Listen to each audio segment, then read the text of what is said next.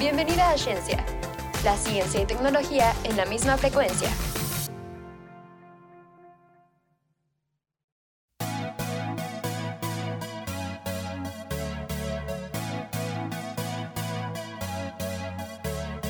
Hola, hola a todos. Estamos aquí de nuevo en el podcast de Ciencia, Ciencia y Tecnología en la misma frecuencia.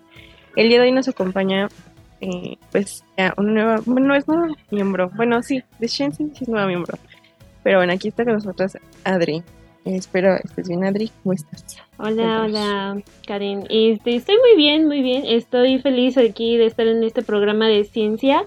Este, a lo mejor algunos sí me recordarán de otro programa, pero pues estoy muy feliz aquí para hablarle más de ciencia y ser felices con ella. Yo digo que la ciencia es un lugar bastante maravilloso. Entonces aprendamos de ella. La ciencia es un lugar feliz, la verdad.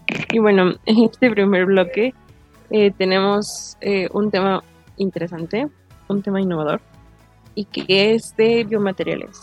Eh, ahorita, pues de los que, de los que yo les quería hablar, era principalmente de el biocuero y un material que, que, ahorita está como muy en bomba para el packaging, que es a partir de micelos. Entonces, bueno, el biocuero es una alternativa vegana y así.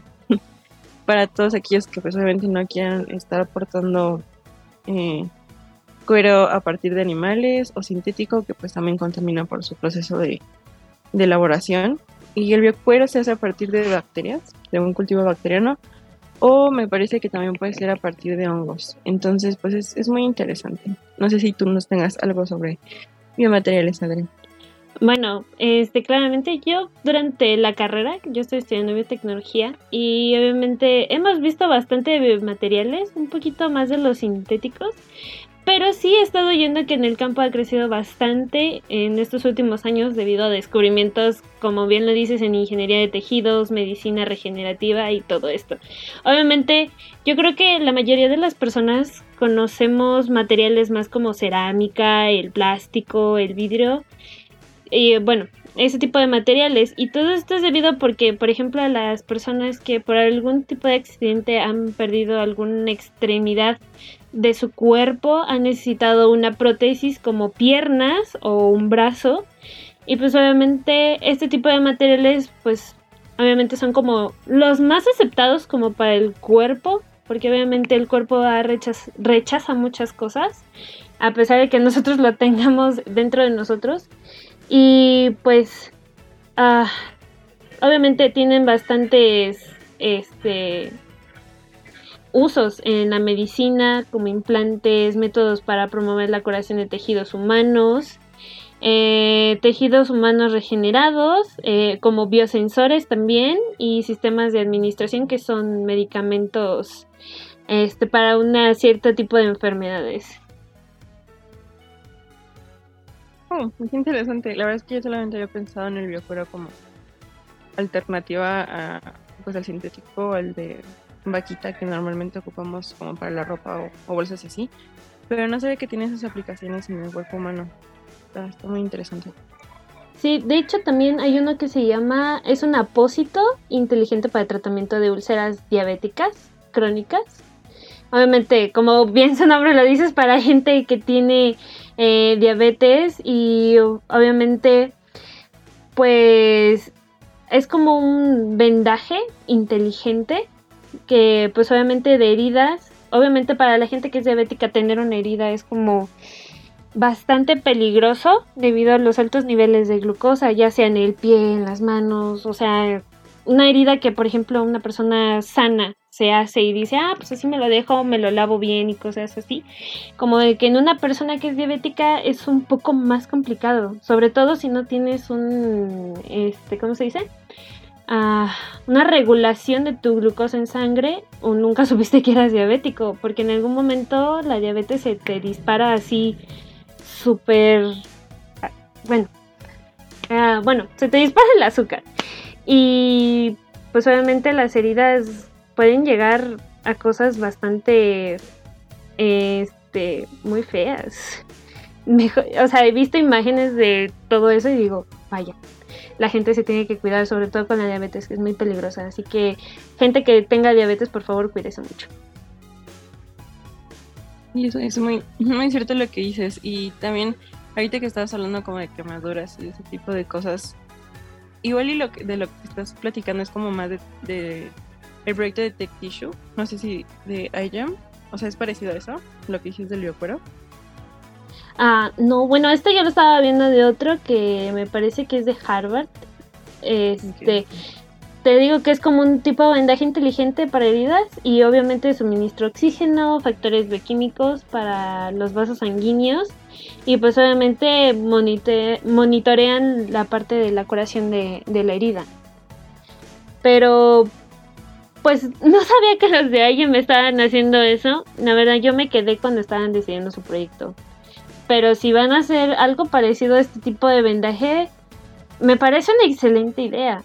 Los diabéticos tienen muchos problemas hoy en día, sobre todo pues porque pues es algo que no es reversible, ¿no? Ya es algo que es un estilo de vida que tienes que adoptar. Sí, luego está muy difícil como adaptarse a las dietas y todo eso. Pero no creo, o sea, yo me refería eh, no al IGEM de este año, sino al IGEM de ah. hace, como tres años. Ah, ok. Ah, sí, sí, sí, pero, eh, pero pues X. Este, está, muy padre el, proyecto que mencionas. Y pues sí, o sea, que también recordar que los biomateriales que mencioné al principio, o sea, sí, bueno, que todos los materiales que tengan un origen desde biofábricas o así, eh, significa que también son biomateriales. Eh, yo, yo les traigo un biomaterial que es cuero de, hecho a partir de piña, con de fibra de hojas de piña. Está muy interesante cómo lo hicieron y pues obviamente es un ecoinvento, aquí lo mencionan y pues que es una sustitución eh, completamente fiable para el cuero sintético y que de hecho ya, o sea, ya hasta tienen, bueno, la persona que tiene la patente y todo eso ya hasta tiene como una línea de botitas y una línea de bolsas. Entonces, y aparte es mexicano me parece. Entonces, pues los invitamos a que consuman local y consuman cosas eco-friendly, claro que sí. Ah, pues claro, este, obviamente yo digo que eh, con el paso del tiempo y las tecnologías, pues obviamente los seres humanos hemos adoptado como hacerlo más fácil, porque hacer algo que es como eco-friendly es un poco más difícil, tienes que pensarlo un poco más. Y, pues obviamente y obviamente también es más caro, ¿no? Entonces el ser humano siempre se quiere dedicar como a lo más barato y a lo más fácil pero pues obviamente ya estamos en una época donde obviamente la contaminación nos ha sobrepasado y obviamente las nuevas generaciones este hemos decidido que ya es un problema y necesitamos hacer cosas más eh, eco-friendly y a mí me parece algo bastante bueno y como dice Karen es bueno también este pensar en cosas que son biológicas y obviamente aunque yo le hallo un, una desventaja, porque como les acabo de decir, obviamente el cuerpo humano muchas veces lo que hace es rechazar lo que le pones, o sea, hasta sea un órgano y a pesar de que sea algo sumamente compatible, porque obviamente se hacen un montón de análisis, muchas veces como que el cuerpo es como un shock para el cuerpo y dice, no lo acepto y por más que haya sido compatible, como que enferma otra vez a la persona y dice, no, o me sacas de aquí porque esto no es mío. Entonces, esa es la única desventaja que le hallo porque, no sé, siento que el uso de células y todo eso, no. Sería cuestión de verlo en el futuro. Sí, eso sí, hablando del futuro, pues también es recordar que, bueno, este, que pues es un gran campo de aplicación para nosotros como biotecnólogos. Entonces, pues también es un, pues hay oportunidad de trabajo y así. Entonces es bueno apoyar este tipo de proyectos, obviamente darles la investigación y todo el background adecuado para que pues se pueda desarrollar de manera segura para los humanos, como dice Adri. Entonces, pues sí, ánimo. Hay que apoyar a la investigación, eso siempre. Sí, sobre todo con enfermedades que obviamente son muy difíciles de curar. O sea, yo ahorita acabo de dar el, ejemplo de la diabetes, pero posiblemente también hay este defectos óseos, el cáncer, ataques cardíacos. Si podemos llegar a tener investigaciones y utilizar biomateriales, eh, pues yo digo que esto en algún futuro podemos como dije, podemos, no sé, a lo mejor curar el cáncer en algún momento, tomando en cuenta que el cáncer obviamente tiene muchas mutaciones y por eso es bastante difícil de, erradicarlo o curarlo. Y pues sería cuestión de ver. Sí, claro que sí. Y, y también, bueno, o sea, yo estoy investigando. Ahorita, bueno, creo que no es un biomaterial como tal, pero también el, la investigación sobre bioactivos en las plantas ahorita precisamente con eso del cáncer que mencionaste, creo que también es muy importante apoyar esa, esa parte eh, medicinal y herbolaria que tenemos como mexicanos porque pues han habido compuestos muy interesantes que son precisamente como citotóxicos para las células del cáncer y que pues podemos estar cerca de, de encontrar una cura definitiva, pero sí pues varios fármacos o herramientas, herramientas que nos ayuden y siempre siendo como hincapié en la investigación, que es lo que nos puede salvar tanto con el medio ambiente como con pues, las enfermedades eh, luego muy locas que tenemos los humanos. Claro, claro. Y pues obviamente, bueno, yo creo que aquí podríamos hablar de un montón de cosas que son como hechos a base de biomateriales. O sea, yo por ejemplo aquí también tengo algo que se llama stents de zinc disolubles, que sirven principalmente para mantener los vasos sanguíneos abiertos, porque hay mucha gente como que tiene problemas con eso. Y, pero, a pesar de esto, todavía siguen investigación, ya que han llegado a ver que puede causar complicaciones a largo plazo. Pero solamente yo digo que es cuestión de, perfeccionar las técnicas y por eso está en investigación. Y así como estos ejemplos que estamos dando en este momento, hay un montón. O sea, la verdad, me, me, impresiona que haya mucha gente científica que quiere ayudar a las personas, no solo, o sea, como lo mencioné al principio, no solo a personas amputadas, sino a personas que tienen complicaciones a lo largo de su vida, ya sea internamente, como mencionamos, cáncer, diabetes y, y un montón de enfermedades raras. Y bueno, no raras, sino como que son las enfermedades que son más presentes en los humanos que es algo bastante diferente a las enfermedades raras. Entonces yo creo que mm, sería cuestión, obviamente, ver en cómo eh, poder ponerlos en, las, en los humanos, porque obviamente ahí aquí entraría también la cuestión bioética, que como que mucha gente también le tiene mucho miedo y recelo por... Bueno, antes se hacía el uso de animales, ahora ya no, ahora se tienen que utilizar otro tipo de, de cuerpos para poder saber si todas estas investigaciones vamos bien de la mano. Entonces también hay que ver esa parte bioética, hacer las cosas bien, las investigaciones adecuadas, este, y pues obviamente no dañar ni a los humanos, ni al medio ambiente, ni a los animales. y creo que mencionaste muchísimos puntos clave que pues que atañen a los biomateriales y a su investigación. Eh, pero, pero pues bueno, eh, vamos a pasar al siguiente bloque, que va eh, nos trajo un tema muy interesante. Y, y, pues nada, como conclusión, ocupen biomateriales o apoyen la investigación de biomateriales para enfermedades en los humanos. Y, y pues ya, eh, síganos en nuestras redes sociales, en Instagram como ciencia.sem y en Facebook como Ciencia. Muchísimas gracias. Nos vemos en el siguiente bloque.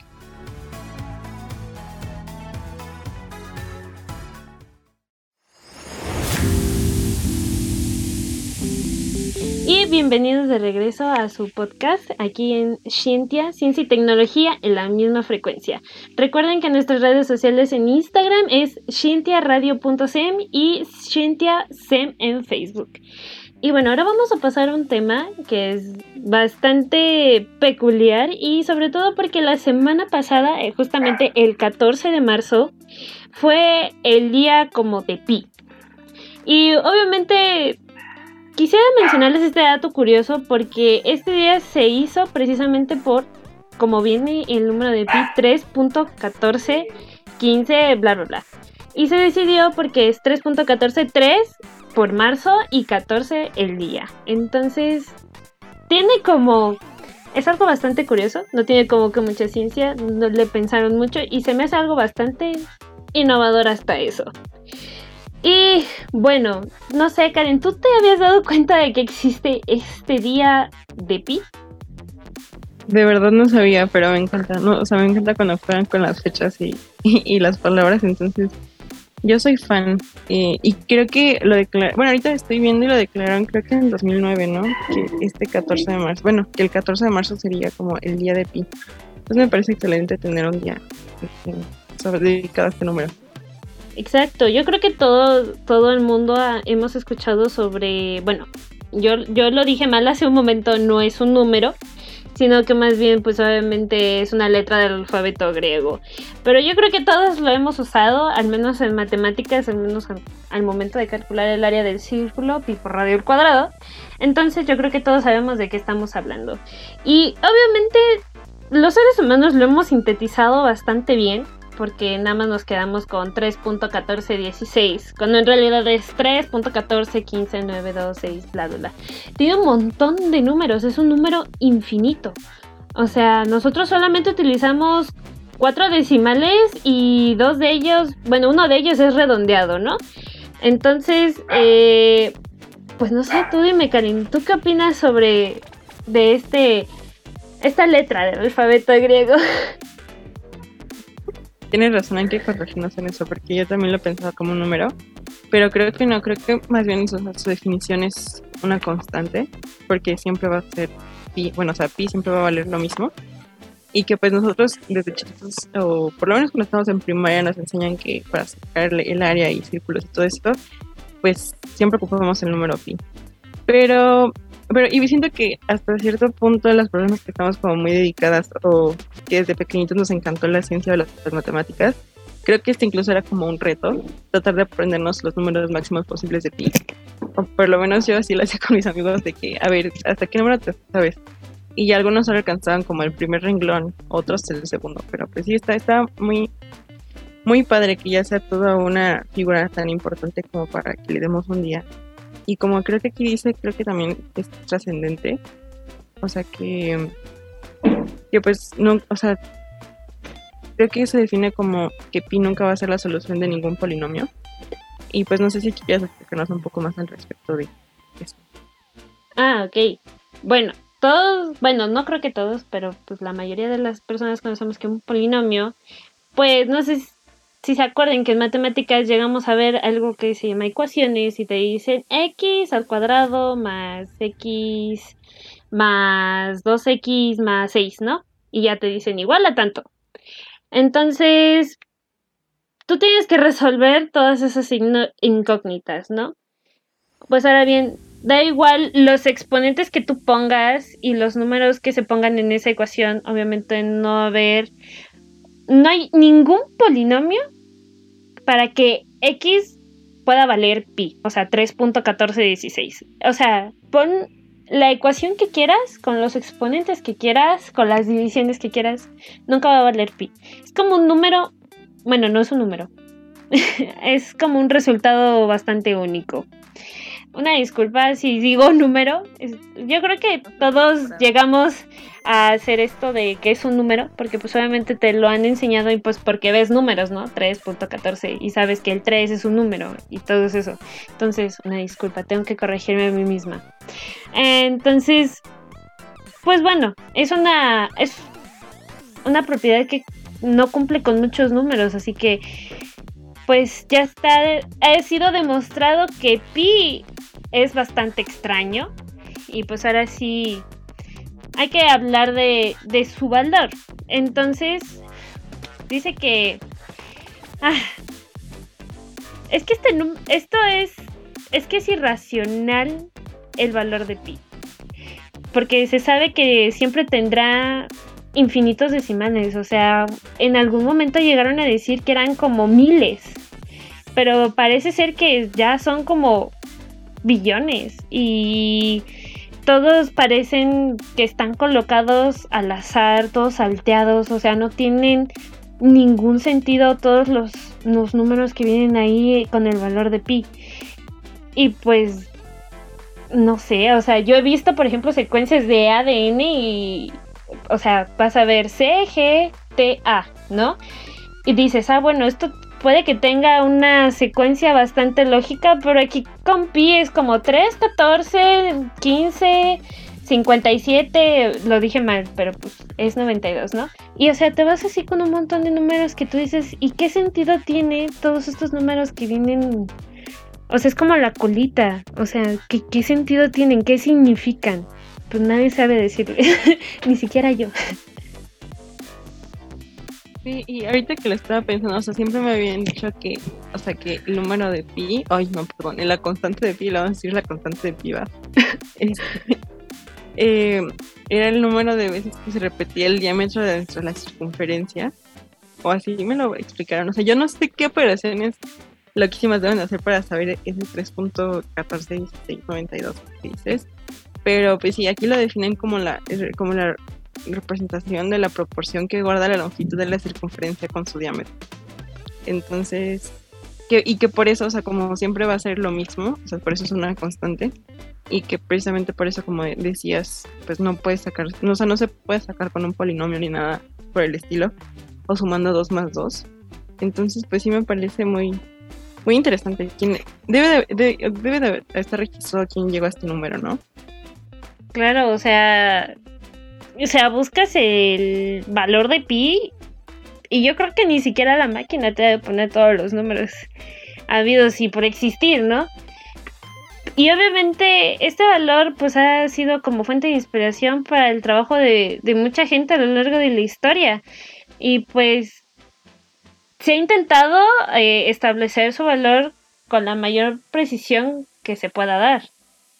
Porque pues obviamente los primeros este, resultados que se dieron del valor de pi fue por parte de Arquímedes, eh, que fue quien diseñó un método para acotar el valor de esta rara constante. Y pues obviamente Arquímedes utilizaba un montón de polígonos que pues obviamente hacían como esta parte del círculo y pues obviamente pues siempre él fue el que intentó hacer todos estos números. O sea, imagínate, eh, seguimos en este siglo y creo que todavía no acabamos de escribirlos todos. Viendo que es un trabajo que, o sea, que decir los, o sea, no solo aquí me dijo así como que, ay, aquí está el numerito, sino que matemáticos como William Jones fueron los que, bueno, fue, él fue el que le asignó como el símbolo de la letra pi y que fue, o sea, que, se volvió así como en bomba este número cuando Euler, el famoso Euler, este lo popularizó durante 1737. O sea, es, no es reciente, pero sí está como más cercano de nosotros que de Arquímedes, esas fechas de 1700. Está impresionante cómo siguen estudiando las matemáticas. O sea, las matemáticas nunca se dejan de estudiar, ¿verdad? No, ni tampoco ni la física, ni la química, o sea, las ciencias nunca se dejan de estudiar. Y bueno, para ser un poquito más específicos, en los decimales de pi, o sea, se han calculado 63 billones, bi, no mi, billones, o sea, son un montón de decimales de pi.